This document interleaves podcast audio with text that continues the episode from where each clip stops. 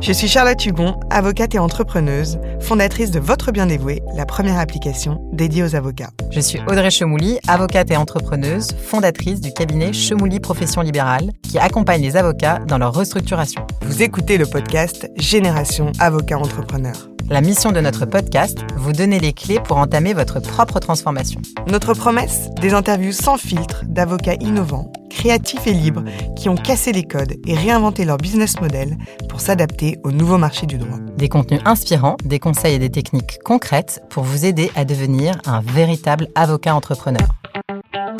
Et aujourd'hui, nous recevons Clarisse Bérébi, avocate très entrepreneur, cofondatrice du cabinet Bold, spécialisé dans l'accompagnement des entrepreneurs, des start-upers. La particularité du cabinet Bold, c'est d'avoir fait de son, de son nom une marque cohérente dans l'écosystème dans lequel évoluent ses clients, une marque qui leur ressemble et de leur proposer notamment des abonnements illimités. Bonjour Clarisse. Bonjour Audrey, bonjour Charlotte. Bonjour Clarisse. Alors Clarisse, on commence par la, première question qu'on pose souvent à nos interviewés, mais du coup, comme tu as déjà fait beaucoup de podcasts, on va quand même te la poser, mais il faudrait que la réponse soit courte. Clarisse, qui es-tu et quel est ton parcours? Bien, moi, je suis avocate, comme vous deux, et j'ai euh, effectivement un parcours très, très juridique, puisque je suis euh, née avocate à l'âge de 23 ans. Et, euh, et finalement, j'ai toujours exercé, enfin, je n'ai toujours connu que le droit dans ma vie professionnelle. je suis passée par un certain nombre de collaborations qui euh, m'ont plus ou moins satisfaite et avec lesquelles ça s'est plus ou moins bien passé. Effectivement, je renvoie à mes, mes podcasts antérieurs pour avoir plus de détails sur euh, cette partie de mon histoire.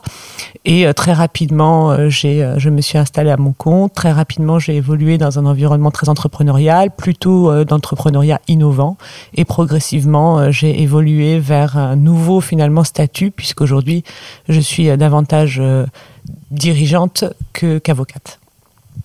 Alors, donc, comme tu l'auras compris, nous, ce qui nous intéresse aujourd'hui, c'est que tu nous expliques comment est né euh, ce, cabinet euh, particulièrement innovant qui est Bold. Et euh, est-ce que tu peux nous rappeler, tu peux rappeler aux avocats qui nous écoutent, quel est le business model de Bold? Alors Bold est né fin 2017, lorsque nous avons décidé avec Serge de, de créer une nouvelle aventure entrepreneuriale, nous nous sommes dit que euh, c'était l'occasion finalement de reposer un peu les bases de toutes nos réflexions euh, que nous avions et que nous échangions régulièrement sur la façon dont on, exerçait ce métier.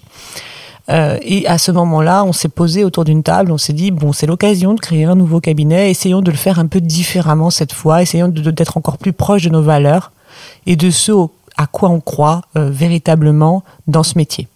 On a toujours eu tous les deux le sentiment de, de marcher un peu sur la tête dans notre métier.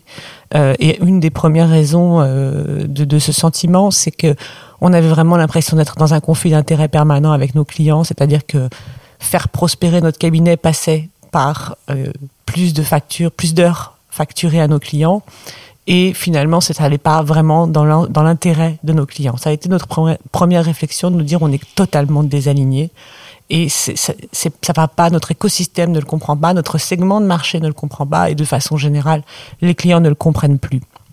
Donc, on est passé finalement, on, réfléchissait beaucoup parce que euh, ça, nous heurtait vraiment dans nos principes, dans nos valeurs, et on avait le sentiment de prospérer sur un marché où euh, le client nous fuyait plus qu'il était attiré par nous. Et je pense que c'est ça qui a été euh, la clé, c'est de nous dire, nous, ce qu'on veut, c'est recréer une expérience client.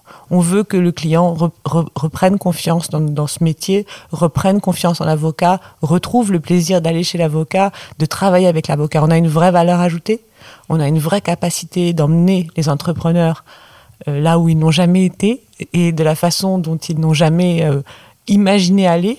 Et donc, en fait, on, a essayé de se réapproprier toutes ces questions-là. Et, je dois dire que ça, a été une expérience incroyable dès euh, l'idéation euh, de Bold, puisque euh, pour avancer dans cette voie, on a décidé de, parler avec nos clients et de parler notamment avec des entrepreneurs qui étaient des clients et amis et avec qui on a constitué un, un board très très très tôt, avant même la constitution de Bold, et qui nous ont beaucoup beaucoup beaucoup beaucoup challengé pour préparer un peu euh, ce qu'allait devenir Bold. C'est quoi euh, ce que tu appelles un board? Bah, en Comment fait, ça se passe en fait? trois, quatre entrepreneurs mmh. qui étaient proches de nous et qui nous ont, avec qui on a échangé sur notre projet d'entreprise. Mmh. en fonctionnant comme si on allait créer vraiment, je dirais, une, une vraie boîte et pas seulement un cabinet d'avocats. Euh, on ne voulait plus créer une machine à nous faire gagner de l'argent, parce qu'en fait c'est ça un cabinet d'avocat. Si, vous voulez, vous, le savez aussi bien que moi, euh, quelle que soit la taille d'un cabinet d'avocats aujourd'hui, ça ne ça n'est que une multitude de micro-entreprises qui sont associées entre elles. Chaque euh, associé a son équipe de collaborateurs, à son expérience client, à sa façon de manager ses équipes. Chaque associé doit rendre des comptes d'un chiffre d'affaires auprès de ses autres associés. Et donc créer un gros cabinet, c'est juste avoir plus d'associés qui font plus de chiffres pour pouvoir ensuite avoir une vraie stratégie de marque. C'était pas ce qu'on voulait. On voulait vraiment créer une entreprise structurée différemment. Donc c'est pour ça que ça commence par la gouvernance et tu es bien placé pour le savoir, euh, Audrey. Donc c'est une vraie entreprise qu'on voulait créer et quelque chose de, qui véritablement soit différent, qui ait une expérience client unique, qui ait euh, un, un management unique. Donc on a, on a vraiment repris toutes les strates d'une entreprise et on a fait un travail colossal. Donc aujourd'hui, vous vous considérez plus comme un cabinet d'avocats ben, On l'est plus, de fait, puisqu'on est avocat et expert comptable. Donc déjà, à la base, on n'est plus seulement un cabinet d'avocats, on est une entreprise dédiée à un écosystème entrepreneurial. Ok, alors du coup, le Bold, le business model de Bold, c'est de l'abonnement? Comment tu vends Parce qu'il y a un moment donné où faut, je sais qu'on gagne pas, on n'est pas là que pour gagner de l'argent, mais quand même il faut gagner de l'argent. Et du coup, le business model, c'est quoi si tu devais le décrire? Ben c'est effectivement déjà aussi un peu le point de départ du projet et donc le modèle économique qui, euh, qui, qui, est le nôtre, c'est l'abonnement. Mais en fait, comment ça s'est passé? C'est qu'en voulant mettre fin au taux horaire, on a réfléchi à d'autres méthodologies. Et on s'est dit, il faut se réaligner. Il faut absolument que nos clients et nous ayons le même intérêt commun à travailler ensemble. Donc on est parti sur un modèle d'abonnement illimité, effectivement. C'est ce que nous avons fait et c'est ce que nous avons tenu à maintenir tout au long de l'histoire de Bol. Ça n'a pas été sans difficultés euh, qui sont arrivées extrêmement vite dans l'histoire de Bol.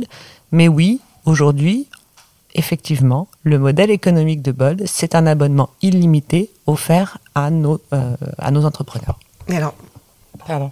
Du coup, le, le le client qui vient chez toi, euh, il vient, il souscrit un abonnement et il a le droit à tous les services juridiques de Bol, donc j'imagine fiscal, enfin pour un entrepreneur, on va dire fiscal, social euh, et corporate.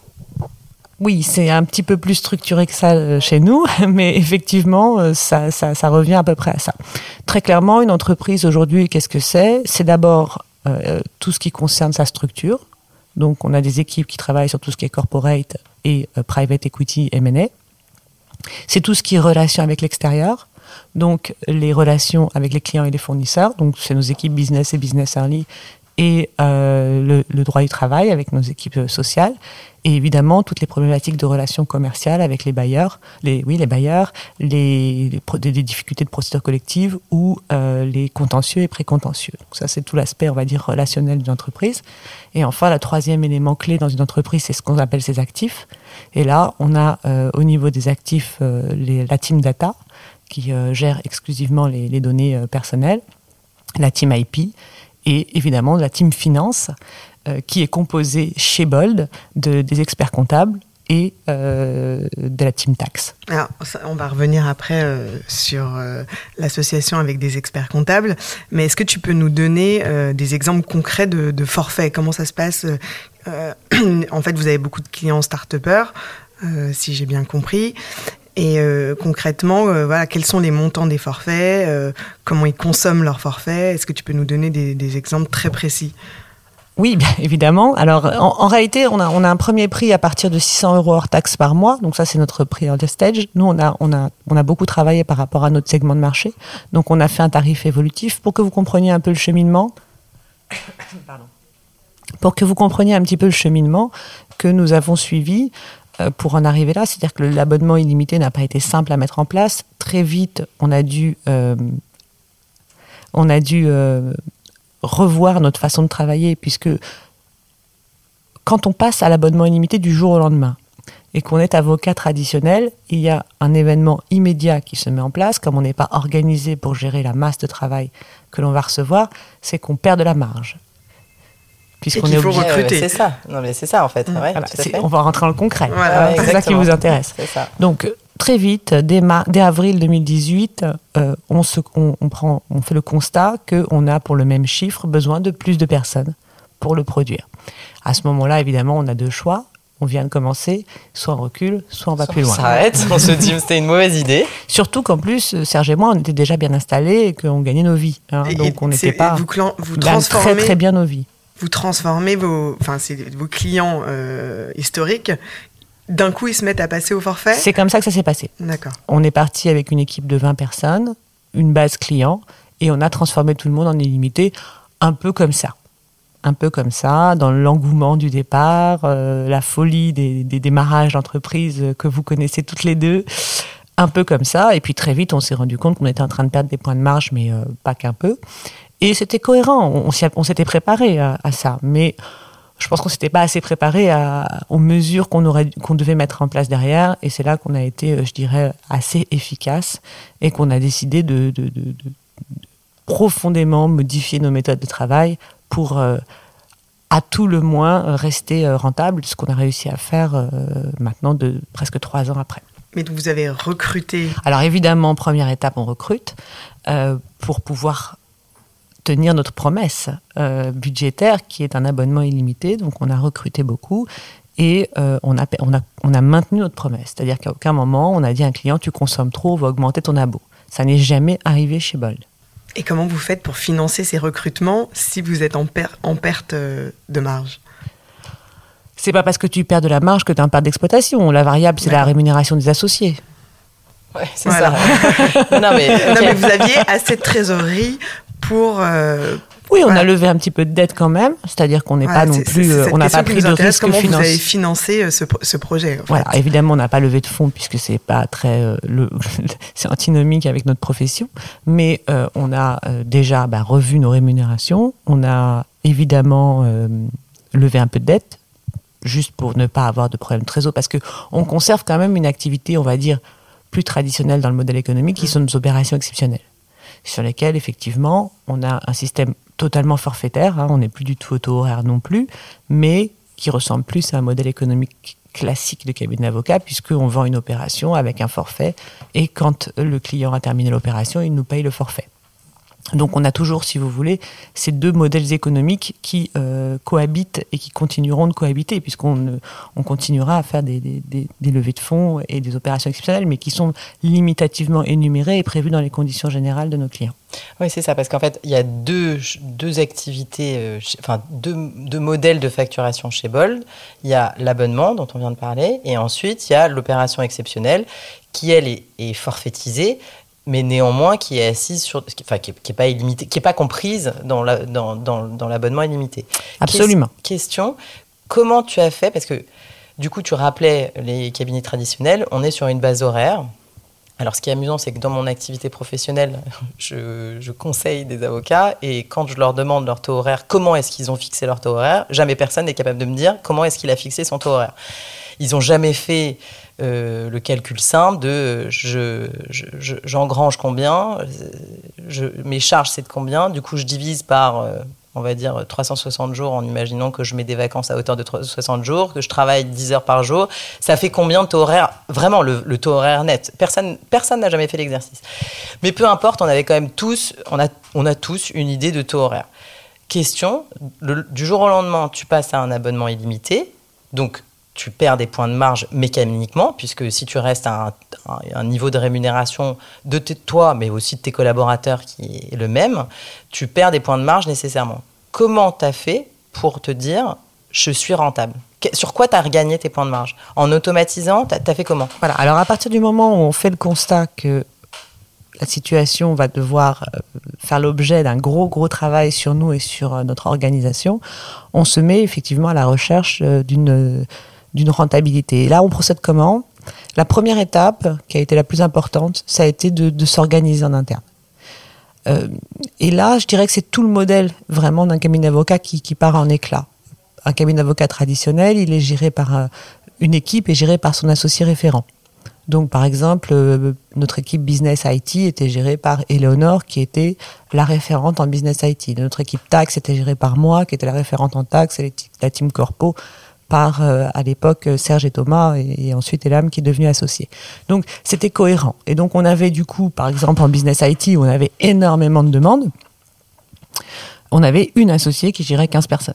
Donc, elle ployait sous euh, les collaborateurs et l'organisation interne, et donc c'était complètement contre-productif et on perdait, on avait énormément de pertes de productivité à tous les étages, parce que ça crée euh, des difficultés de validation, ça crée des retards dans le traitement, euh, ça crée beaucoup de poids dans l'organisation. Et donc la première chose, une des choses qu'on a faites qui a profondément changé Bolt, c'est on a complètement réorganisé notre façon de travailler et qu'on a fait sauter euh, totalement euh, cette, ce management d'une équipe par son associé principal.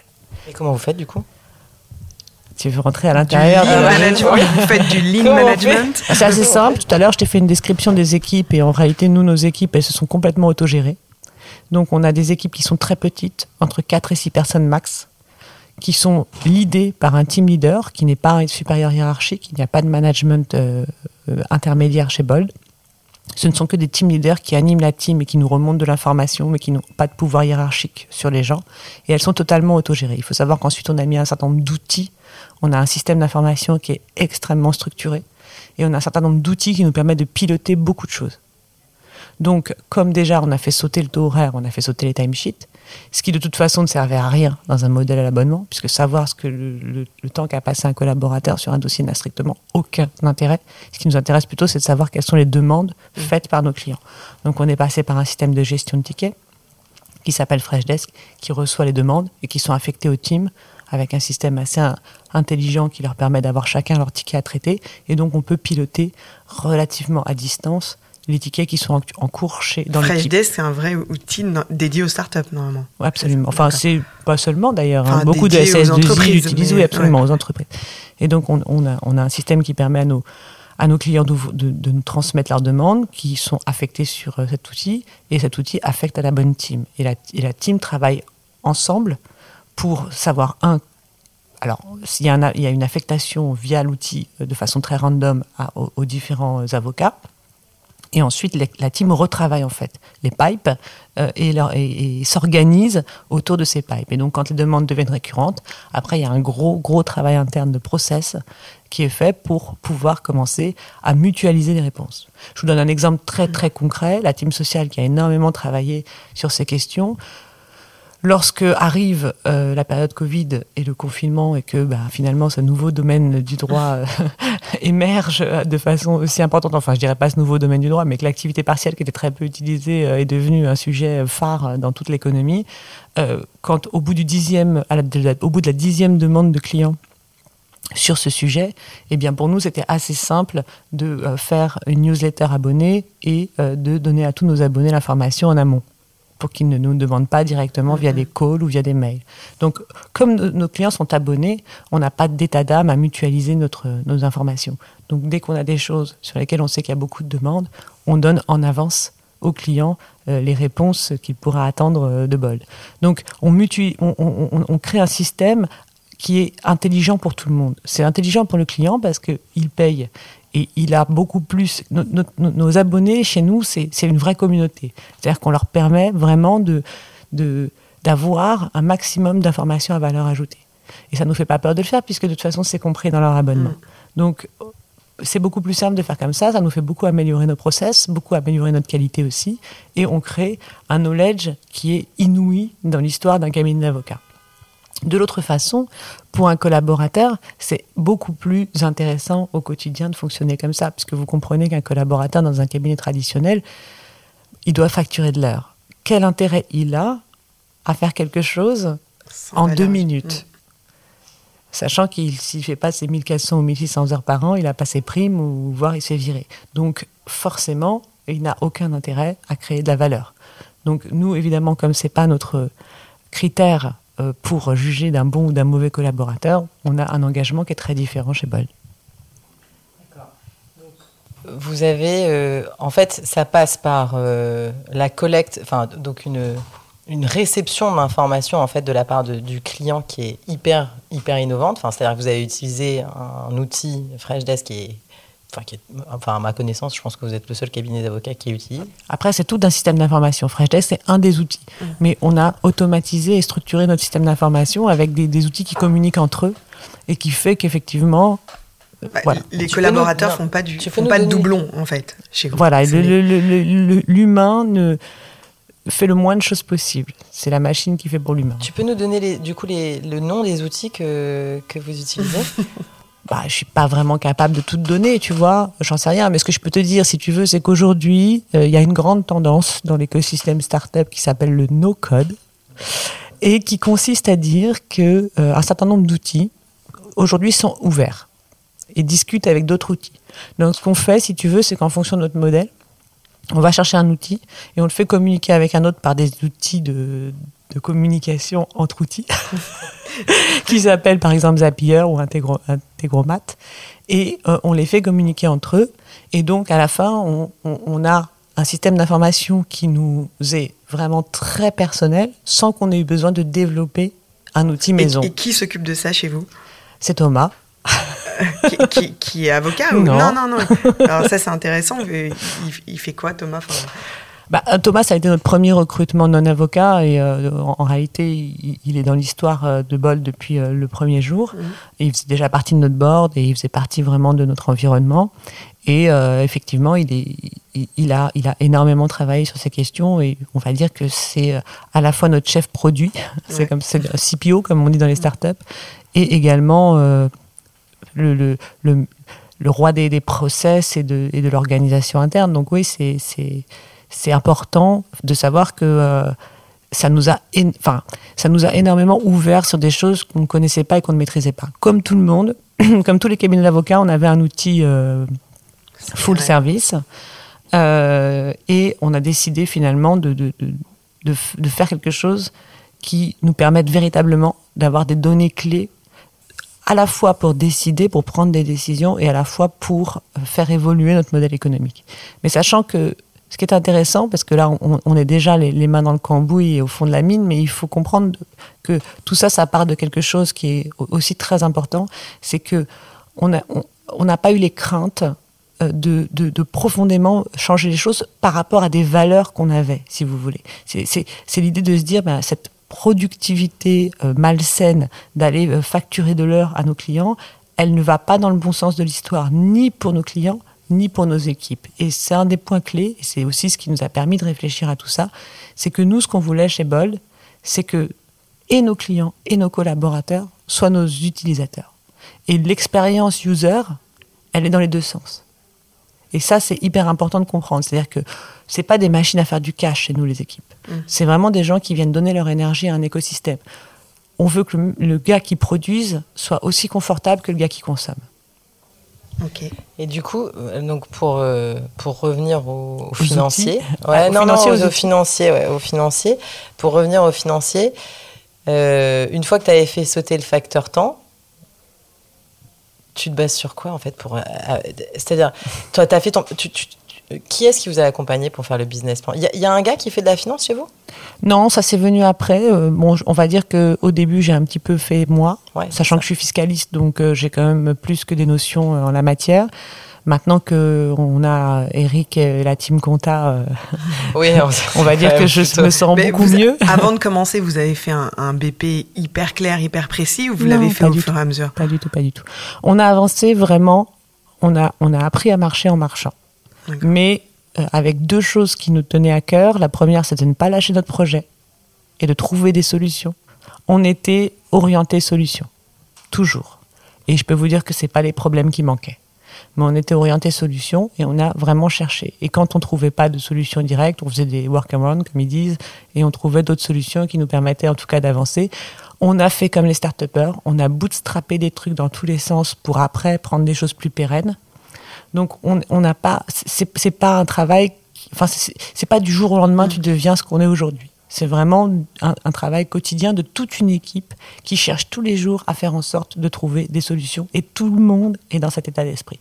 Et ça a été je pense, une de, nos plus belles, enfin, c'est une de nos plus belles victoires à ce jour, c'est de considérer que à chaque fois, quand on identifie exactement comme un start quand on identifie euh, un pain, que ce soit chez nos collaborateurs ou euh, chez nos clients, on essaie de le régler. Et il faut que, que je vous dise une chose, c'est que très souvent, quand on trouve une frustration, elle est toujours des deux côtés.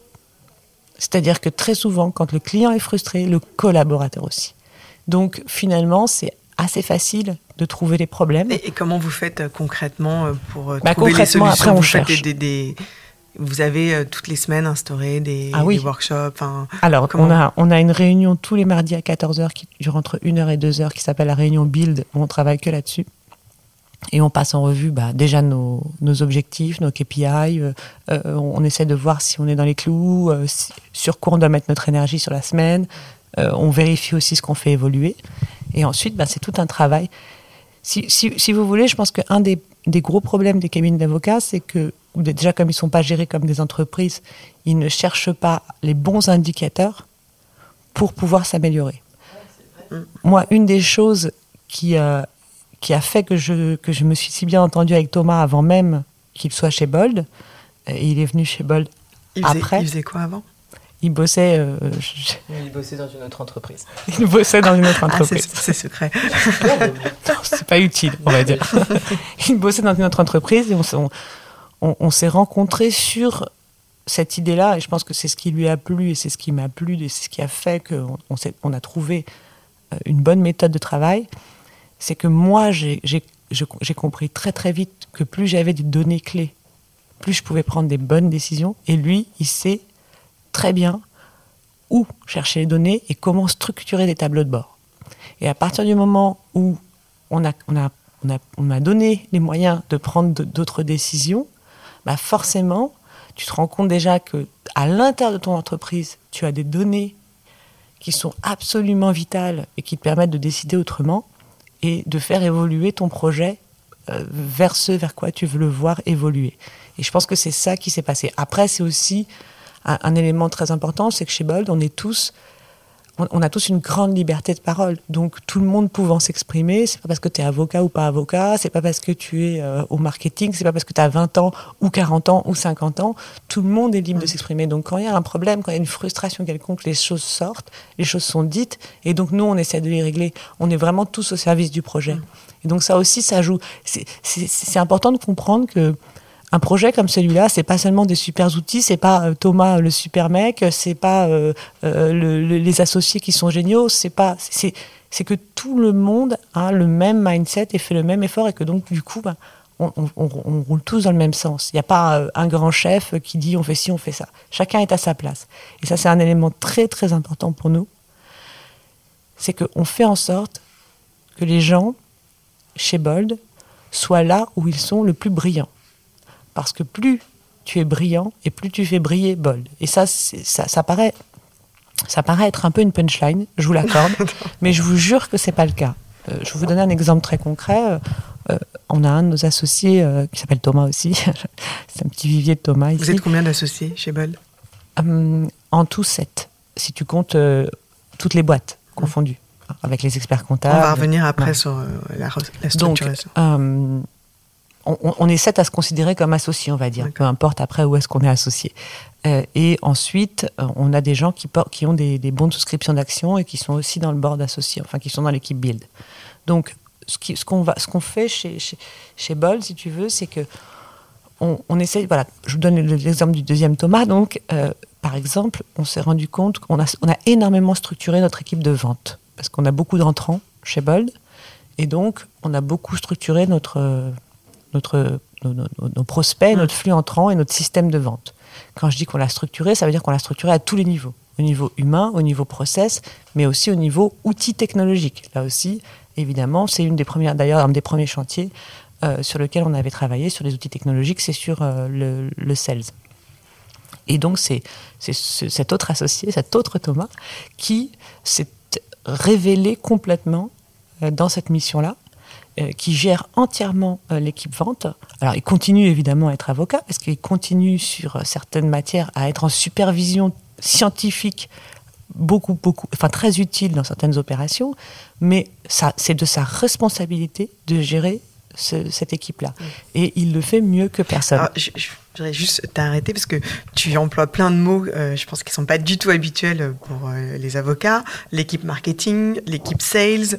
Euh, non mais ça, te paraît très naturel, mais je suppose que je rigole dans ma tête. Ceux qui nous écoutent vont se dire mais qu'est-ce que c'est que ça, une équipe sales, une équipe marketing? Alors nous, on est arrivé dans tes bureaux et effectivement, on nous a montré. Alors ici, il y a l'équipe expert comptable, ici il y a l'équipe vente, mais ça veut dire quoi une équipe vente concrètement dans un cabinet d'avocats?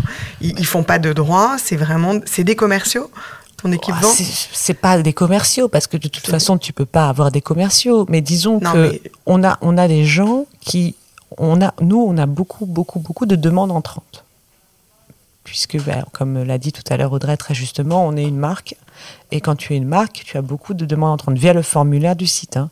Donc par exemple euh, euh, Hello, euh, je suis intéressé par votre possibilité de, de, me créer un contrat de BSAR ou euh, votre offre m'intéresse, pouvez-vous m'expliquer? Bon, forcément, il faut répondre à tout ça. Et au début, c'était gérable avec une personne, mais maintenant, ça l'est plus. Donc, on a plusieurs personnes qui gèrent ça. Et donc, c'est tout. Alors, Thomas, il est avocat, il est associé de, de, de Bold, et donc c'est lui qui le gère quasiment en intégralité. Mais les sales dont tu parles, ils sont avocats oui, non, On les appelle, alors pas tous, on a des gens qui sont euh, salariés, mhm. mais euh, en tout cas, c'est des gens qui vont gérer, par exemple, si tu veux, en gros, le process, c'est quoi euh, Quand une personne appelle pour avoir une offre, on, lui fait un premier call où on essaie de comprendre déjà si, si oui ou non on peut répondre à sa demande. À partir du moment où on peut répondre à sa demande, on a ensuite derrière tout un process où on va lui renvoyer une offre mmh. spécifique avec signature électronique, etc. etc. Bah, tout ça, il faut que ce soit géré par des gens. Donc euh, voilà, c'est la, team sales. Mais c'est pas des commerciaux, tu vois. Ils non, vont mais pas, ils vont pas faire du démarchage. Non, mais il y a rien de négatif dans le. Non, pas du tout. mais de toute façon, on l'appelle comme ça, nous. Donc, voilà, euh, et c'était sales, ils vont euh, expliquer quels sont par exemple vos types de forfaits. par exemple, voilà. Mais c'est vrai que voilà, oui, c'est à peu près ça. Ils vont qualifier le besoin du client surtout. Et puis ils vont vérifier surtout que la personne ne se trompe pas d'endroit. Euh, et puis ensuite, derrière, il y a toute une préparation. Et puis ensuite, derrière, il y a, une vérification qu'il y a des questions supplémentaires une fois qu'il a reçu l'offre, etc., etc. Donc oui, il y a tout un travail. Et puis derrière, il y a tout un onboarding client. Parce que chez nous, les sales, c'est pas enfin, ce qu'on appelle l'équipe sales. Parce qu'en réalité, c'est un nom qu'on leur a donné parce que c'est un peu sympa en interne d'identifier. Mais en réalité, c'est nous, on ne fait pas de chasse, on chasse pas de clients, donc c'est que de l'entrant. Donc si tu veux, euh, derrière, effectivement, il y a toute la gestion de notre base abonnée. Donc quand un abonné euh, a une, difficulté quelconque, bah, s'il a l'habitude de bosser avec l'équipe sociale, il va peut-être pas savoir qu'on fait du, du, CI, du JEI. Il sait pas que euh, l'équipe corpo peut l'aider alors qu'il est abonné. Mm. Donc cette équipe aussi a la vocation bah, à, lui dire, bah, à l'onboarder, à lui dire voilà chez Bol comment ça se passe, ce que tu peux faire, ce que tu peux pas faire, si tu as besoin de quelque chose. Que les abonnements ils sont multimatières. Absolument. Donc du coup, un abonné, si tu veux, il faut qu'il sache comment ça se passe. Si j'ai une demande, je l'envoie à qui? Donc il y a tout un onboarding de clients qui est extrêmement important et c'est ça qu'ils font aussi. C'est c'est pas de la vente euh, dans le sens commercial du terme, c'est plutôt que bah, ils gèrent nos abonnés et ils font en sorte qu'ils soient contents. Il y a aussi une notion de customer success si mm. tu vas dans des termes de start Et donc du coup, euh, je, rentre parce que je suis intéressée, euh, donc je suis, enfin, je, je, décide que de prendre Bold comme cabinet d'avocat. J'envoie mon questionnaire, j'ai un sales qui m'a rappelé, bon voilà, ok, je, signe. C'est souvent Thomas hein, d'ailleurs. Thomas. Parce que Thomas, l'homme qui répondait. Non, non, j'ai compris. enfin, les deux sont associés, mais l'autre associé. Donc, en fait, si tu veux, ce qu'il faut comprendre, c'est que nous, chez Bold, on a une culture du gratuit qui est très forte. qui est très forte. Donc, déjà, il faut savoir qu'en plus de nos entrants, on fait énormément de mentoring gratuit. C'est-à-dire que les entrepreneurs s'inscrivent pour des sessions de 20 minutes de mentoring gratuit avec n'importe qui dans l'équipe. Donc déjà, ça fait partie de la culture euh, Bold depuis toujours. Euh, déjà, même avant Bold, on était déjà comme ça. Donc on a toujours une grande culture de, si tu veux, de, on va dire, de, nourrir l'entrepreneuriat d'informations juridiques. D'open source. exactement. Et euh, donc le client, si tu veux, la première chose qu'on va savoir déjà, c'est est-ce qu'il a véritablement un besoin juridique ou est-ce qu'il a juste besoin d'un renseignement? Donc il y a un gros, tu vois, il y a un gros travail là-dessus. On essaie de comprendre un peu ce qui fait. Bon, bah là, tu vois, par exemple, un mec qui va nous appeler pour une levée, on va se rendre compte qu'il n'a pas vraiment besoin d'une levée parce qu'il est beaucoup trop early stage. Donc des fois, on va pas l'abonner. Donc tu vois, c'est très c'est très variable. Donc c'est toujours un avocat, voilà. et même et même quand euh, quand c'est, enfin, il y a toujours un avocat dans le call. Oui, bien sûr.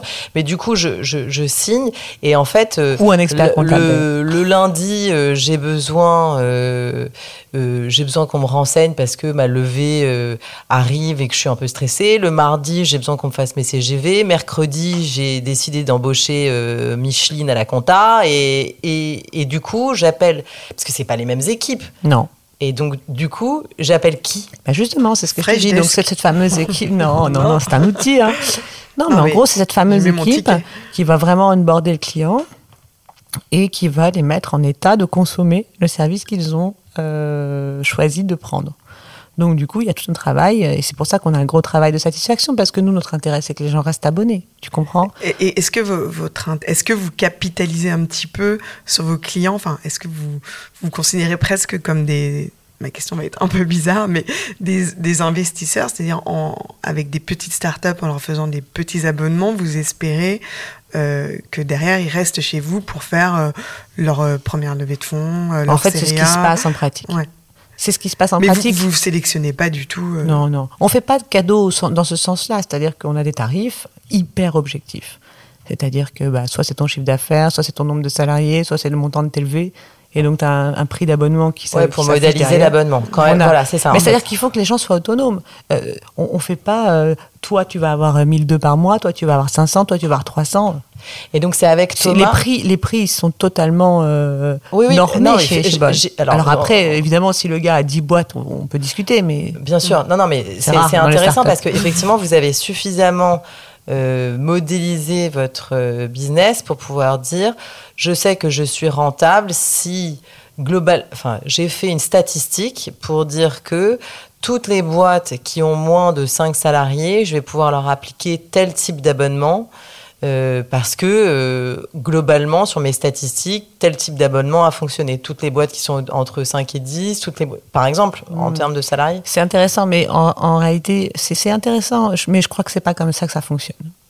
Non, non, mais, non, mais c'est, c'est-à-dire, je me demande sur quels critères tu, veux savoir comment on a cherché à trouver notre rentabilité. bah, ouais.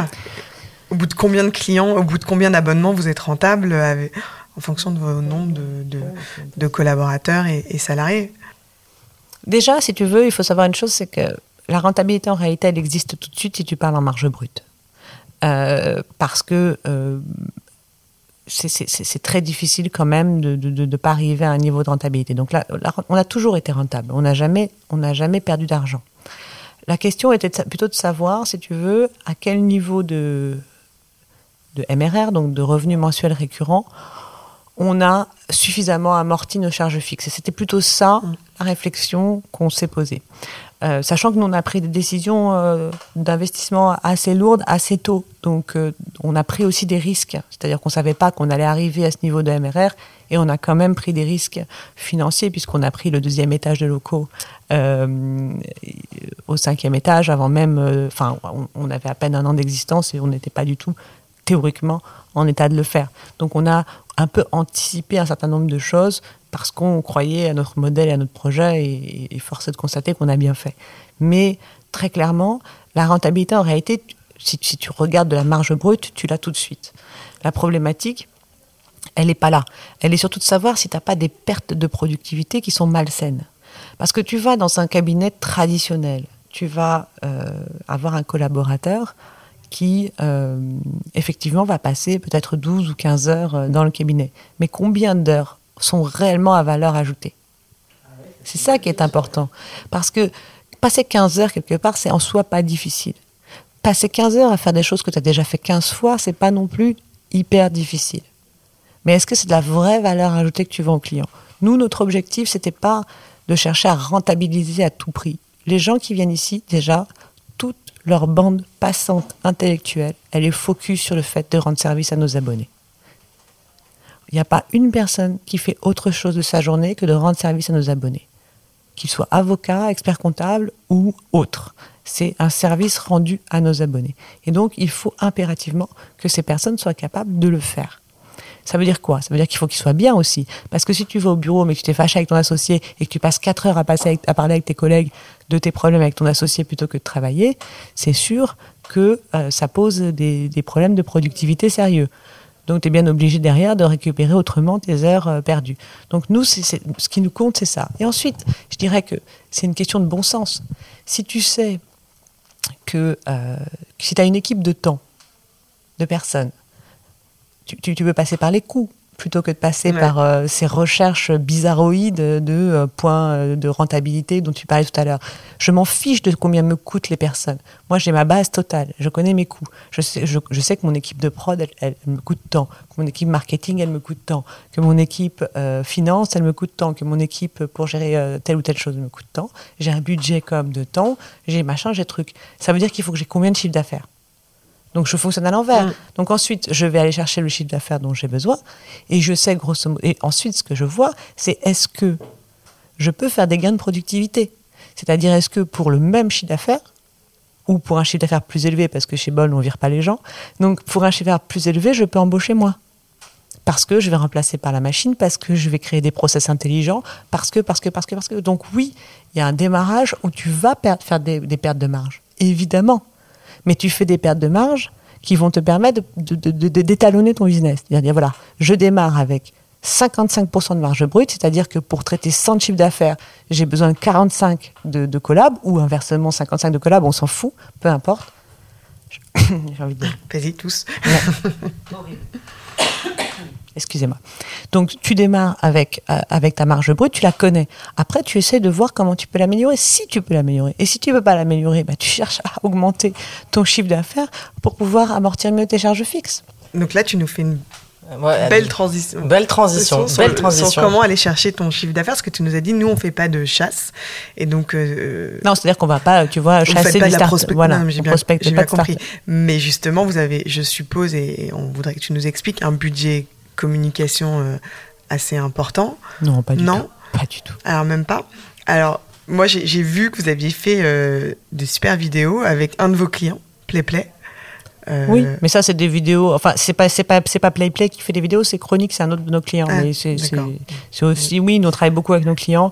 Enfin, comment vous avez, vous avez réussi à, faire cette image que vous avez aujourd'hui, qui est le, cabinet de, le cabinet des startups parce que vous leur ressemblez, parce que. Bah, déjà, on a quand même des. Enfin, Serge, qui est quand même un fondateur, euh, fait partie de l'écosystème depuis euh, fort longtemps, est extrêmement euh, impliqué. Il a une générosité, une disponibilité, une implication dans l'écosystème entrepreneurial qui est quand même, je dirais, à la base de tout ce projet. Il faut quand même pas l'oublier. Ensuite, si tu veux, c'est un écosystème qui parle beaucoup qui se passent l'information euh, les uns aux autres. Donc, effectivement, ils se transmettent l'info qu'un cabinet d'avocats est capable de les aider. Et ensuite, j'ai envie de te dire, euh, si le marché reçoit une offre, c'est parce qu'elle est juste. Si le marché a envie de consommer quelque chose, c'est parce que c'est bon pour lui. Et vous avez, euh, vous faites des campagnes AdWords Alors ça, ça? c'est venu après si tu veux, on va préciser, les campagnes AdWords, c'est la magnifique machine Google à qui on donne de l'argent pour acheter euh, des mots-clés. et qui sont plus ou moins chers en fonction du, du, nombre de fois où le mot-clé est appelé. Alors, nos, stratégies marketing, euh, alors déjà, il faut savoir une chose, c'est que le marketing, c'est un sujet qui est toujours délicat parce que pour moi, tu ne dois pas c'est mon avis, et je sais qu'il n'est pas partagé par tous, mais on en a beaucoup, beaucoup parlé en interne. Je ne suis pas d'accord pour faire des choses gigantesques quand tu n'es pas capable d'amortir la croissance derrière. Donc, j'ai envie de dire, on a été très prudent. C'est-à-dire qu'on monte en charge, on ne veut pas on ne veut pas que la promesse ne soit pas tenue. On ne veut pas euh, faire de crise de croissance, si tu préfères. Euh, et ça peut arriver si tu es dans un, dans un projet de, de, de, communication qui, euh, qui dépasse, si ta communication dépasse tes capacités de production. Donc, D'ailleurs, c'est même formidable parce que c'est une obligation déontologique. C'est-à-dire que tu ne dois pas apparaître comme plus gros que ce que tu n'es. Oui, mais même plus stylé. Tu vois, même plus stylé, même plus. Je ne connaissais pas cette obligation. Si, bien, sûr, Donc ça, ça fait partie de. Bah, tu vois, donc euh, je dirais que c'est du bon sens. Et d'ailleurs, quand tu réfléchis, euh, beaucoup d'éléments de déontologie, quand ils ne sont pas euh, tordus pour des raisons bizarroïdes, sont plutôt du bon sens. Et je dirais devraient s'appliquer à tous les métiers. Mais euh, de temps en temps, c'est tordu pour des mauvaises raisons. Mais quand c'est pas le cas, on y reviendra. Quand c'est pas le cas, c'est plutôt du bon sens de la déontologie. Honnêtement, pour nous, c'est pas un frein à proprement parler, à quelques exceptions près, et encore et encore. On en reparlera tout à l'heure si vous voulez. Mais donc, nos, nos, notre stratégie de communication, la, la, première stratégie de communication, qui est toujours été la même et qui est très connue dans notre profession et qui est encore une fois du bon sens, c'est de satisfaire ses clients. Parce que les clients contents t'amènent des clients que tu dois satisfaire. Donc, ça, tu montes et tu descends, tu racontes n'importe quoi à n'importe qui. Si tes clients sont contents, c'est la première euh, chose à faire dans une entreprise. J'ai pu interroger, moi, de, ce que je disais à Audrey, c'est que je, travaille euh, pour euh, votre bien dévoué dans un coworking. Et il se trouve que deux startups qui sont dans mon coworking sont des clients de Bold. Donc je les ai un petit peu interrogés. J'ai creusé en leur disant mais allez, dites-moi c'est quoi qui va pas? Est-ce qu'ils vous répondent pas en temps et en heure? Et non, non, non, j'ai rien trouvé. Ils sont hyper satisfaits. Tellement contents. Euh, et surtout, ce qu'ils m'ont dit qui était assez intéressant, c'est que pour eux, ce qui était en plus de la qualité euh, des, des, réponses et euh, etc., c'était qu'ils pouvaient lisser euh, le budget avocat euh, dans leur business plan. Et pour eux, c'est essentiel parce qu'il n'y a, a, pas de surprise. Euh, moi, je crois que là, j'ai parlé à un, qui avait un, un, budget à 1500 euros. Il me dit... Ah oui, c'est pas un petit. Non. Il me dit, effectivement, il y a des... Il y a des mois où on va poser zéro question, mais il y a des mois où on va pas arrêter. Mais en tout cas, chez nous, c'est lycée. Et, et, voilà. Et donc ça pour eux c'est vraiment important. Et la deuxième chose, c'est pas un faux lissage, c'est-à-dire que non. même si ça explose, ici ça répond et il n'y a pas de et, sujet. Et, ils m'ont dit qu'ils aimaient aussi beaucoup euh, vos événements. Alors je sais pas exactement ce que vous faites comme événement. Euh, vous faites des masterclass, etc. Et que voilà, c'est quelque chose dans lequel ils se reconnaissent. Euh, ils adorent vos locaux, euh, ça compte. Euh, et, et, voilà, donc enfin, les, les deux boîtes que j'ai interrogées étaient, euh, c'est drôle. étaient hyper satisfaites. bah écoute, je suis ravie d'entendre ça. Ouais, mais donc du coup, dans le marketing, tu as euh, le fait, tu, enfin, dans la communication, on va dire marketing, c'est-à-dire c'est la communication. Oui, oui, il y a une part de marketing, on en parlera si tu veux, mais disons que c'est déjà effectivement satisfaire notre communauté d'abonnés. Et déjà, tu vois, on ne parle pas de clients, voilà, c'est nos abonnés, c'est nos abonnés, on les, on les chérit, on les aime, il n'y en a pas un moins bien que l'autre, euh, il n'y en a pas un plus petit que l'autre, il n'y en a pas un plus euh, important que l'autre, et on a des, des, consignes qui sont strictes, qui sont données aux équipes, euh, et que les équipes respectent et qu'elles aiment respecter. Il n'y a pas beaucoup de choses sur lesquelles on est très très intransigeant, euh, mais les choses sur lesquelles on est intransigeant, on est intransigeant. le, les, le contentieux, ça rentre dans les. Oui, oui, oui contentieux, précontentieux. Non, précontentieux. Tout le précontentieux. Mais dès lors que tu vas devant un tribunal, on forfaitise. Mais c'est forfaitisé aussi. Et franchement, c'est faire faire price. Hein. Et si tu veux, on est très à cheval sur le, le fait de faire vivre notre communauté d'abonnés. Donc, on leur donne énormément d'informations à valeur ajoutée. Donc, leur abonnement ne se limite pas à leur demande euh, le service que l'on leur offre ne se limite pas à leur demande. On a un énorme service euh, complémentaire, si tu veux, qui n'est pas forcément évident euh, à connaître quand tu, quand n'as pas testé le service et, qui est finalement d'une grande valeur pour eux, puisque comme tu dis, au-delà du fait de lisser leur budget et d'avoir une espèce d'assurance de, pouvoir prendre des décisions de façon intelligente et, et conseillés, ils ont aussi finalement beaucoup d'autres choses qu'ils n'avaient pas du tout anticipé quand ils ont pris euh, le, leur abonnement chez nous. Et évidemment, nous, on l'a beaucoup vécu pendant cette période du confinement, qui d'ailleurs nous a permis, et euh, très sincèrement, on l'a vécu comme euh, un tipping point chez Bold, cette histoire-là, de, valider profondément ce projet entrepreneurial, puisque on n'a pas perdu d'abonnés et qu'au contraire, si tu veux, on s'est rendu compte d'une chose, c'est qu'un entrepreneur en 2020, on le savait, est quelqu'un qui nage dans l'incertitude et qui doit prendre beaucoup, beaucoup de décisions en très, très peu de temps. Et l'expert n'a plus le temps de passer des jours et des jours à faire des recherches. Donc euh, l'entrepreneur a vraiment besoin de prendre des décisions rapides et, d'avoir un max d'infos de, de, personnes compétentes pour aider à trancher. Et c'est le boulot de Bol. Mais dans cette période-là, post-Covid, où l'incertitude, est ramenée à 8 jours, c'est-à-dire que tu ne sais pas ce que tu vas faire dans huit jours, pour certains d'entre eux, c'est d'une valeur ajoutée incroyable. Et donc c'est le dernier budget euh, qu'ils vont euh, couper. Parce qu'on est là à leur côté pour des choses euh, qui sont extrêmement difficiles à... C'est marrant parce que c'est pas du tout ce que, enfin, qui a été ressenti par les avocats. Enfin, on, a tendance à croire qu'on est une fonction support qui est justement le, le premier budget coupé. Enfin. Oui, oui, bien sûr, mais c'est ce que je te dis. C'est nous, nous, on a, on s'est rendu compte de la valeur de notre abonnement à ce moment de l'histoire. Euh, et ce qui nous permet, nous aussi, ben, d'avoir une visibilité qui n'est pas à trois mois, mais euh, bien, bien plus longue que cela, euh, puisque du coup, ben, les gens n'ont pas coupé. Au contraire, ils avaient d'autant plus besoin de nous. vous êtes un SOS psychologique aussi. Aujourd'hui, comme tu dois prendre des décisions vite, quand nous, c'est vrai, bien sûr, quand tu dois prendre des décisions vite et que tu sais que nous, on a, enfin, je veux dire, c'est pas dans notre intérêt de passer 4 heures à le faire. Donc si on a la réponse, enfin pas la réponse seulement, mais des informations pour t'aider à arbitrer ta décision en 3 minutes, on va te les donner. Et comment est-ce que vous communiquez ces informations à, votre, à, vos, à, vos, abonnés?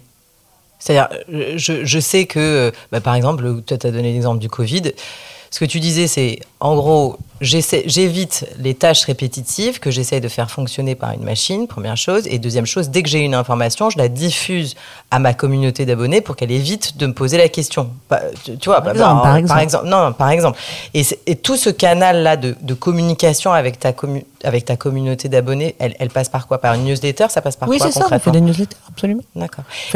Alors pour l'instant, parce que là, on, a, on est en train de travailler sur sur un truc. Et tu les envoies sur quoi tes newsletters? Mailchimp. Ouais, tout simplement. Non, mais c'est important, mais important parce que bien sûr. il y a plein d'avocats qui connaissent pas encore Mailchimp, euh, oh, bah. Scène de Blue. Bon après c'est pas idéal parce qu'on a beaucoup beaucoup de, spamming, mais c'est déjà un bon début. Encore une fois, tout ce qu'on peut bootstrapper, on bootstrap. On, ne dépense pas des, sommes euh, énormes dans ces questions-là. Disons qu'on est beaucoup plus, euh, on va dire agile euh, avec ses outils que dépensier. Voilà. Euh, mais ça, Mailchimp, c'est bon, euh, c'est la base. Non, mais juste les campagnes. C'est la base pour, pour toi, mais je pense que pas nécessairement c'est pas encore la base pour tout le monde. Alors, juste, je t'avais posé la question des campagnes AdWords. Vous en faites ou pas finalement? Oui, alors effectivement, donc je montais en, en puissance sur mon marketing. Ouais. donc au début, une communication vraiment de, de, pour contenter notre, nos abonnés. Ensuite, évidemment, un gros travail sur nos partenariats. Mais ça, ça a toujours été aussi, hein, c'est pas nouveau, mais on, on a mis énormément d'énergie et de temps là-dessus, et notamment avec le mentoring. Et on a offert aussi des conditions privilégiées à beaucoup de nos partenaires. Donc ça a été une des méthodes aussi avec lesquelles on est beaucoup monté en puissance. C'est quoi les partenaires ah, bah, Station F, euh, les incubateurs. D'accord, On travaille avec énormément de partenaires. On est aussi très partenaire avec les fonds qui nous aiment beaucoup, euh, même s'ils ne sont pas nos clients, ils ne le seront jamais puisqu'on est exclusivement côté entrepreneur. Très souvent quand même, euh, ils, nous, ils nous recommandent, donc on fait rien de spécifique pour eux, mais s'ils nous demandent de travailler sur un sujet euh, pour aider leur, leur base, bien entendu, on, va aider la communauté, on va aider leur leur comment dire leur start-up. Donc on est toujours euh, très présent auprès de ces gens-là et on a un très très gros travail. Le mentoring fait partie vraiment d'une de nos méthodes d'acquisition client qui d'ailleurs encore quoi, insuffisamment le, le, mentoring C'est-à-dire qu'on offre à, aux startups euh, des, des, possibilités de nous interroger gratuitement sur des slots de 20 minutes. Alors à l'époque, on en faisait beaucoup en présentiel. Maintenant, c'est devenu très Zoom, mmh. puisque bon, ben voilà. Et vous faites ça via leurs incubateurs Exactement. Mais en vrai, on a plein plein de, de points d'entrée plein de points d'entrée. Donc effectivement, les incubateurs, euh, les, Vous avez qui Station F? On a Station F, mais on a tous les incubateurs aussi à l'intérieur de la Station F. On en a d'autres à l'extérieur. On, travaille vraiment avec beaucoup, beaucoup, beaucoup de gens. On travaille avec le Galion maintenant. Mmh. Donc on est vraiment euh, partout. Quoi. Enfin, je veux dire, on est quand même maintenant identifié comme le cabinet avocat des startups. Donc on est aussi. Pas, le Galion, c'est pas un fonds? C'est un... une association. Oui, voilà, c'est pas vraiment un fonds, c'est-à-dire qu'ils investissent pas euh, directement, mais ils font. Euh, et ma campagne AdWords, Clarisse. Oui, j'arrive. et donc, progressivement, si tu veux, on a commencé à monter en puissance. Et l'AdWords n'est pas venu dans un premier temps pour, pour acquérir du client, mais plutôt pour améliorer notre visibilité. Parce que tu sais que, enfin, tu sais pas, mais je vais te le dire en fait, euh, pour avoir un meilleur référencement naturel, il, faut, il vaut mieux avoir un référencement payant. Ouais. Donc on ne l'a pas fait au départ exclusivement pour attirer du lead, mais aussi pour améliorer notre référencement naturel. parce qu'on avait un site qui n'était pas top top compliant avec les règles de Google. Donc on a dû retravailler ce qu'on est en train de faire actuellement. On a vraiment les mains dans le cambouis là-dessus. Et donc, si tu veux, on a beaucoup, on a fait de l'AdWords. Mais on n'a pas fait de l'AdWords comme des brutes. Hein. C'est pas notre modèle, euh, vraiment. C'est un gros budget pour vous? Non, non, enfin. c'est toujours pareil. Euh, j'ai pas une notion de l'argent qui, est, tout à fait. Non, mais ce qui est intéressant pour nous, c'est de savoir. Il faut parler en pourcentage. non, non, non, c'est de, parler pas, pas, évidemment en chiffres brut si tu veux pas les donner, mais de, nous donner une fourchette par an de combien on dépense. Parce que ça a été quand même la révolution, enfin je pense que c'est vraiment la révolution copernicienne pour beaucoup de cabinets d'avocats de se rendre compte que c'est un modèle euh, de euh, d'acquisition. Non, parce qu'il y, a quand même... On a beaucoup remonté sur certains types de requêtes grâce à l'AdWords. Donc ça permet de positionner Bold sur un certain nombre de requêtes. Et du coup, ta, ta, tranche de, ta tranche de montant euh, qui est consacrée, tu pourrais nous la donner ou c'est compliqué? Mais En réalité, je suis même pas capable de te la donner parce qu'on a le budget pour euh, la personne qui gère. Ouais, d'accord. Et le budget Google, et je sais même pas. Euh, oui, parce que c'est vrai qu'il faut préciser qu'en règle générale, donc c'est, on fait appel à des, on va le dire en anglais, des growth hackers. oui, oh, c'est pas vraiment un growth hacker, mais, c'est des, professionnels de la question. Voilà, des professionnels qui gèrent la campagne, c'est-à-dire tu, tu, lui dis combien tu veux mettre de, de, par, par mois et ensuite cette personne rajoute des honoraires. On va peut-être euh, euh, accélérer un petit peu parce que on va être après un peu short en temps. J'ai eu le privilège de vous accompagner dans le cadre de la constitution, enfin dans le cadre de la transformation de Bold euh, en SPE. Donc euh, SPE, c'est l'acronyme de Société pluriprofessionnelle d'exercice, qui est une structure qui peut, depuis les lois Macron, euh, exister, mais en fait les décrets sont arrivés beaucoup plus tard, et puis finalement les, avocats se sont saisis de la question assez tard, et j'ai l'impression qu'aujourd'hui, de plus, ça intéresse de plus en plus, en tout cas moi j'ai de plus en plus de demandes sur des SPE, et donc, tu es venu me voir et on a constitué la SPE Bold, qui est donc euh, dont l'objet social est l'exercice de la profession d'avocat et l'exercice de la profession d'expert comptable. Pourquoi? Il y a beaucoup de raisons. Euh, d'abord parce que euh, véritablement, je, je crois qu'on avait conscience que notre marché avait ce besoin-là et que verticaliser nous semblait être la chose la plus intelligente à faire. Nous, ce qui nous intéresse, c'est de mettre les startups en état de scaler et d'aller chercher euh, une, croissance euh, importante en enlevant de leur tête ce stress euh, juridique, comptable et administratif, on va dire de façon plus globale. Il faut savoir que quand tu es aujourd'hui entrepreneur, tu passes ton temps à boucher des trous, à régler des problèmes, à t'emmerder avec telle ou telle chose. Et quand tomber sur des gens comme nous, qui véritablement euh, t'enlève des épines du pied au lieu de t'en rajouter. Parce qu'il faut savoir quand même que nous, les avocats, on est les rois pour rajouter des problèmes aux gens. Euh, chez Bolt, ça fait partie de la culture. On, a, on forme les gens. On a vous quasiment. Vous pas à l'heure, vous n'avez pas à en rajouter. on n'est pas quoi? Comme vous, enfin, vous ne faites pas payer à l'heure. Oui, c'est ça. Votre objectif, c'est pas de rajouter des problèmes. C'est vrai, mais, mais c'est pas seulement ça. C'est vraiment culturel. C'est-à-dire que il faut savoir une chose, c'est que ça, c'est pas évident du tout, du tout à comprendre, mais euh, on, ne dit jamais. Les avocats ont tendance à dire aux clients ce qu'ils doivent faire ou pas faire. Euh, c'est vraiment quelque chose qui rend fou. Et, moi-même, pour avoir utilisé des avocats, je suis bien placée pour le dire et je ne parle pas de toi du tout, Audrey, parce que tu n'es pas du tout comme ça. Euh, vraiment, je, je, je, je veux dire, c'est très désagréable. Quand tu es entrepreneur, tu n'as pas envie d'entendre dire vous pouvez faire ça, vous ne pouvez pas faire ça, vous faites ci ou vous faites ça. Ça rend fou, en fait. Euh, c'est déjà suffisamment difficile pour pas avoir quelqu'un qui vienne se mêler de ton business alors qu'il n'y connaît rien et qu'il n'est lui-même pas entrepreneur.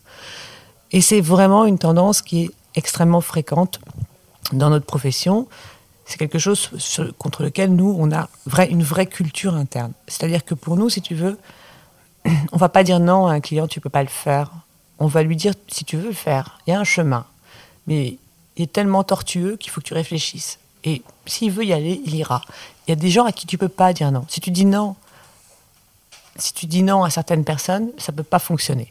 Donc du coup, voilà, c'est sûr que culturellement, notre objectif, c'était d'aller, de permettre à des gens d'avoir une vision un peu différente du, juridique et de la finance et de l'économique, puisque c'est ça qui est important. Et donc, compte tenu de cette culture-là, de cette volonté de les aider plus profondément à être des meilleurs entrepreneurs, ben forcément, à un moment donné, c'est apparu comme une évidence. Et puis après. D'avoir des experts comptables. Exactement. On a oublié le début de la et question. donc c'est quelque chose d'avoir des experts comptables, excuse-moi. Et donc de créer une société pluriprofessionnelle d'exercice pour être précise. Et donc, en fait, j'adore ce mot. Je pourrais le répéter plusieurs fois. C'est comme superfétatoire, tu vois. Non, mais c'est comme l'acronyme SPFPL. Tu vois, si tu arrives à le répéter, à répéter 50 fois, t'es fort. C'est ça. Et donc, en fait, on a, on a créé cette, euh, cette, cette... En fait, après, c'est aussi la magie des rencontres et la vie qui fait que les bonnes personnes arrivent au bon moment euh, dans, dans, dans le projet.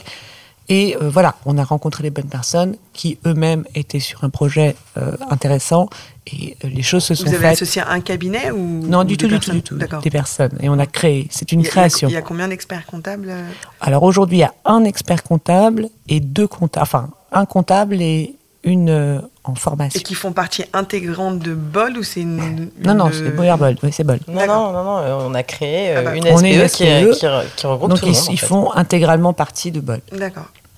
Ok. Alors, euh, petite dernière question. Euh, Peut-être Charlotte? Non, je, je, voulais juste qu'on. Parce qu'en fait, finalement, on n'a jamais posé la question. Vous êtes combien aujourd'hui euh, On est 59. 59, euh, toutes.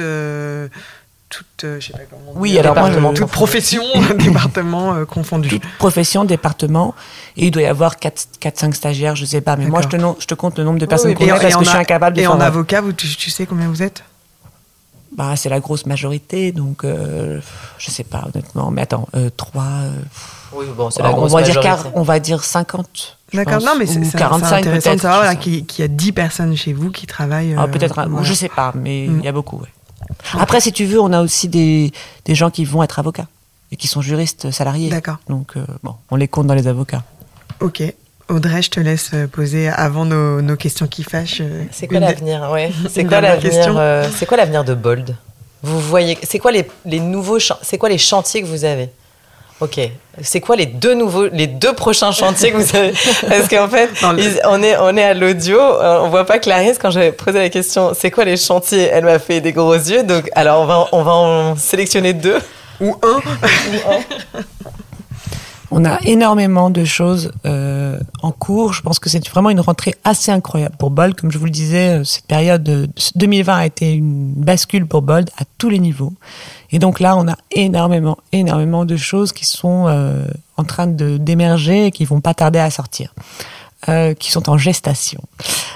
On a au moins euh, une chose importante qui est toute notre notre, notre produit technologique, puisqu'on a aussi des devs, et donc cette équipe produit euh, tech qui va sortir et qui va être, à mon avis, assez intéressante et qui va être une vraie valeur aussi pour nos clients et nos équipes.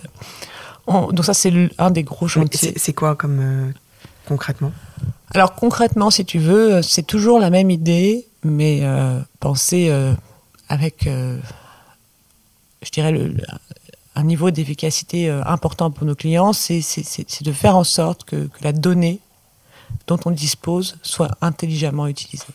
Et ce qu'on a fait en interne, on va le donner à nos clients. Parce qu'on a beaucoup d'informations et que cette information, aujourd'hui, elle n'est pas structurée. Voilà. Donc je pense qu'une des clés de la réussite euh, de, de, de Bold, c'est ça, c'est d'avoir su euh, vraiment mais donner un, de l'importance à la donnée. Mais un, un, un, exemple, vous allez donner quoi comme information? Comment le client va y accéder? Alors, c'est difficile de te, de te, donner des précisions euh, vraiment, euh, enfin, d'être concret parce que euh, parce que j'essaie de pas trop en dire. D'accord. Enfin, c'est pas tellement que je veux le cacher, c'est que euh, mais c'est pas encore abouti. Si, c'est très abouti, mais c'est un peu, euh, on va dire. Comment Notre secret de fabrique. Non, pas du tout. Non, c'est pas ça. Si tu veux, ce qui, est ce qui est important pour un client, déjà, ça part de quoi? Premier principe, un client, quand il est chez Bold, il a beaucoup de problèmes. Quand il passe d'une équipe à l'autre, il est obligé de répéter plusieurs fois les mêmes informations. Donc déjà, ça, si vous voulez savoir, ça part de cette fameuse frustration qui est à la fois chez les collaborateurs ouais, bien sûr, et à la fois chez les Mais clients. ce qui est dans beaucoup de cabinets, hein. enfin je veux dire, il n'y a pas que chez toi, hein. c'est un fait. Et nous, ce qu'on a voulu, c'est effacer ce problème. Donc, on n'a pas, on pas choisi le chemin le plus facile. On a choisi de, de, de, développer un truc interne, ce qui est la première fois qu'on décidait de le faire, puisque jusqu'à maintenant, comme je vous le disais, on, on faisait plutôt outils, discuter oui. des outils entre eux. Donc là, on a décidé de développer quelque chose et on a décidé de créer vraiment quelque chose qui nous permette de collationner un max d'informations sur nos clients pour leur permettre ensuite de piloter réellement leur boîte. Et donc, ça part, si tu veux, de données, mais qui va pas être rentré humainement par quelqu'un parce que sinon ça va être bourré d'erreurs. Donc, il va être structuré de façon intelligente et qui va leur permettre à terme, parce que c'est plus facile pour moi de parler à terme, parce que je vais pas vous dire ce qui va sortir en premier, en deuxième, moi-même j'en sais rien. Mais à terme, tu vas pouvoir en tant qu'entrepreneur avoir une vision de ta boîte en 3D, selon les trois grands piliers que j'ai exprimé tout à l'heure, c'est-à-dire ta structure, tes relations contractuelles et tes actifs. Et donc derrière, tu pourras piloter. Et comme tu auras des données qui sont structurées, puisque tu auras confié à Bold toutes les opérations pour structurer ces données, bah tu, tu, tu, pourras, presque comme dans un jeu, avoir ton entreprise et la piloter de façon intelligente et surtout, bah derrière, donner aussi de l'information à, à, des gens qui en ont besoin. Ça peut être des investisseurs, ça peut être des salariés, ça peut être des tas de gens. Oui, donc c'est-à-dire que tu te dis, en fait, mon en fait, vous allez être devenir euh, un, facilitateur de gestion. C'est intéressant. En fait, tu t'as pivoté ton truc en te disant, je vais lui permettre à mon entrepreneur de n'avoir besoin c'est-à-dire de lui donner tellement d'informations et d'être tellement précis sur les informations, d'aller tellement au devant de ses besoins, de, de, lui avoir créé un écosystème entier où il appelle n'importe qui chez Bold, tout le monde sait de quoi on parle parce que j'ai collationné suffisamment d'informations, je lui retranscris suffisamment d'informations puisque je suis pas à l'heure, donc du coup j'ai des collaborateurs qui peuvent prendre deux heures de leur temps pour créer une newsletter qui soit intelligente parce qu'ils sont pas stressés sur le nombre de billables qu'ils ont fait dans la journée. Et je vais donc devancer ses besoins et à terme, je vais lui, je vais lui fournir un service full stack, je veux dire. mais surtout, Et d'où, d'où la compta. Parce qu'avoir la, donnée financière bah, va changer totalement. Euh, non, mais et puis tu mets de l'intelligence artificielle qui va mettre en relation euh, tous les. Je suppose. L'intelligence artificielle, c'est un la gros Du machine learning, alors je sais, pas. Non, mais c'est surtout une façon euh, structurée, un produit structuré qui lui permettra d'avoir. Et, et c'est pas en soi, c'est pas difficile, c'est du temps humain de travail, mais en soi, c'est pas difficile, c'est juste qu'il faut penser les choses autrement. Bon, bah on a hâte de voir. oui, ça va pas être dans longtemps. Hein. Alors, on va passer maintenant, euh, on finit toujours nos interviews avec ce qu'on appelle les questions qui fâchent. Euh, on va commencer par la question politique et on va te demander si tu devais supprimer une règle du, du, code de la déontologie, laquelle ça serait? Et on a bien dit une seule, Clarisse. Je pense évidemment que ce serait euh, le, le, le, fait de, de, de limiter l'entrée au capital euh, dans les cabinets d'avocats. Même si, c'est ce qu'on avait écrit. voilà, même, même si pour être honnête, et encore une fois, je, je, ça nous a obligés à faire des efforts de rentabilité euh, qu'on n'aurait peut-être pas fait si mm. on avait pu lever, et, et du coup d'être un petit peu plus intelligent aussi dans la croissance, parce que bah, on n'engage pas les frais. Maintenant aussi, c'est plus facile parce qu'on n'est pas euh, harcelé par des concurrents dans tous les sens. Euh, et puis vous n'avez pas, vous êtes pas, vous avez pas démarré de la feuille blanche. Et qu'on n'a pas démarré de la feuille blanche. Mais honnêtement, aujourd'hui, euh, ce serait utile mm. sur une partie très minoritaire du capital de pouvoir lever des fonds. Mais ma foi, on, vit ça, hein, mais ça, ça changerait notre vie. Ouais, ça changerait quand même, ça changerait l'envergure de Bolt quand même. C'est-à-dire que bah, c'est-à-dire qu'il y a plein de choses, si tu veux, il y a des gens aussi que tu peux pas recruter parce que tu peux pas lever, parce qu'ils ont peur que tu aies une limite financière. Et, en fait, on nous empêche véritablement de donner au marché ce dont il a besoin. Parce que il y a des gens, quand, quand, tu les recrutes, ils te disent, oui, mais si on doit euh, travailler uniquement sur notre capacité euh, interne à dégager de l'autofinancement, ça va être long. Et donc, ils, ils, ont peur de s'ennuyer. Et du coup, euh, c'est tout un process qui n'est pas le même. Du coup, on a, on a oublié une question dont on voulait te parler sur euh, y avait, si vous avez réussi à mettre en place des choses pour intéresser euh, vos collaborateurs. Voilà, j'en ai un peu parlé tout à l'heure rapidement, mais oui, on a mis en place des choses pour intéresser absolument tout le monde dans les équipes. BSA, BSPCE en fonction de, de leur statut. Bon, bah, ça pourra faire l'objet d'un nouveau podcast. Non, mais c'est intéressant parce que euh, il y a en fait après, très, peu de, très peu de cabinets qui le font. Il y a très peu de après, après, si tu veux, c'est beaucoup plus facile à faire quand tu démontres que tu crées de la valeur. Hmm. Parce que si tu fais une machine à cash où tu tires tout, tout l'argent euh, euh, de la maison euh, toutes les fins de mois ou toutes les fins d'année, euh, je vois pas l'intérêt d'intéresser qui, qui, que ce soit. Tu vois. Mais si tu crées quelque chose qui potentiellement a de la valeur, ça a du sens. Oui, c'est-à-dire que quand tu sèches la trésor, mais ce qui est le, cas des cabinets d'avocats euh, en majorité, quand tu sèches la trésor tous les mois, bah oui, euh, être intéressé, je veux dire, globalement, ça vaut pas beaucoup d'argent. Bon, on passe à la deuxième question qui fâche, Clarisse, la question pognon. Est-ce que tu gagnes bien ta vie? Franchement, je ne me plains pas. Euh, alors, je connais la réponse, mais on va quand même te la poser. La question Gad Elmaleh, sur qui t'as copié? J'aurais tellement aimé pouvoir copier quelqu'un. Oh, si on a copié, on a copié nos, on a copié nos startups. Après, si vous voulez, nous, on a fait de l'innovation de service. Donc, c'est un petit peu compliqué. Je pense qu'on a des gens qui nous ont vraiment inspirés, dont nos premiers membres du board, dont faisait partie euh, Oussama, euh, euh, Benjamin, Alexandre. Enfin, on a, on a, vraiment des gens qui nous ont qui nous ont beaucoup aidés. Mais je pense que si vous voulez, ils ont, ils ont planté à un moment donné quelque chose dans notre cerveau et, et, et ensuite, on a bossé. Euh, on n'a pas vraiment, on a copié personne. On a, on a regardé beaucoup euh, et on a fait à notre façon, mais très souvent, très souvent, et sur des sujets clés, comme par exemple des sujets vraiment, il y, a des sujets où vraiment on n'avait aucun référentiel et c'était pas facile, et notamment l'organisation interne des équipes. Cette histoire dont je vous parlais tout à l'heure de, de, de, créer nos petites équipes agiles, etc. Euh, c'est ça a été très très difficile de, de, de, de passer ces, ces caps-là parce qu'on n'avait vraiment aucun référentiel, ni dans nos startups, ni encore moins dans notre profession. Donc euh, il a fallu euh, inventer complètement et faire des choses et, et, avoir tous le courage de se dire ok on fait du test and learn, on verra et on avance. Alors la dernière question c'est la question euh, la question Steve, Job. si tu avais euh, trois conseils à donner à des avocats entrepreneurs qui auraient envie de développer un nouveau business model pour son cabinet, tu, leur, tu lui dirais quoi? Tu veux trois conseils, tu sais. Je, peux, euh, je peux me contenter de deux ou de quatre. Hein, c'est trois conseils. De un, s'il est vraiment génial. bah, je pense déjà qu'une des premières choses qu'il faut essayer de faire, c'est euh, c'est profondément changer l'état d'esprit de base et vouloir créer une entreprise qui, qui crée de la valeur et pas seulement euh, exercer un métier. Je pense que le, le problème de notre profession, c'est ça. C'est qu'on est avocat, on exerce un métier, on est un peu comme des artisans. C'est-à-dire qu'on a appris bah, comme un, artisan à, tanner le cuir ou, ce genre de choses un peu à l'ancienne et on le fait bien. Hein. Je veux dire, globalement, la profession a une énorme qualité, mais on n'est pas dans, un, état d'esprit de création de valeur pour les clients avec quelque chose qui évolue de, de, mieux en mieux avec le temps et qui est de plus en plus affiné, de plus en plus structuré. Et donc ça, c'est le premier point. Le deuxième point, c'est de s'ouvrir l'esprit à l'extérieur parce que on est trop façonné euh, dans notre profession pour vraiment avoir une vision 360 degrés et, et, se laisser inspirer de l'extérieur est vraiment une des clés, à mon sens, de l'entrepreneuriat.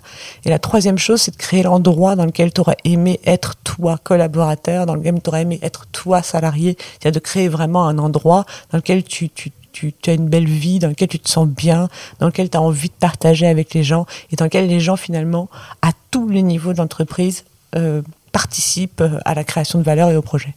Je rebondis sur un truc qu'elle t'a dit. Le deuxième conseil, c'est-à-dire qu'il faut se laisser, euh, euh, il faut se laisser euh, euh inspirer par d'autres d'autres choses. Toi, toi, il y a quoi qui t'a inspiré Il y a quoi qui t'inspire? Qu'est-ce que tu qu'est-ce que tu fais pour pour pour évoluer? Tu lis quoi? Tu il y a des choses que tu lis ou que tu écoutes particulièrement ou pas particulièrement?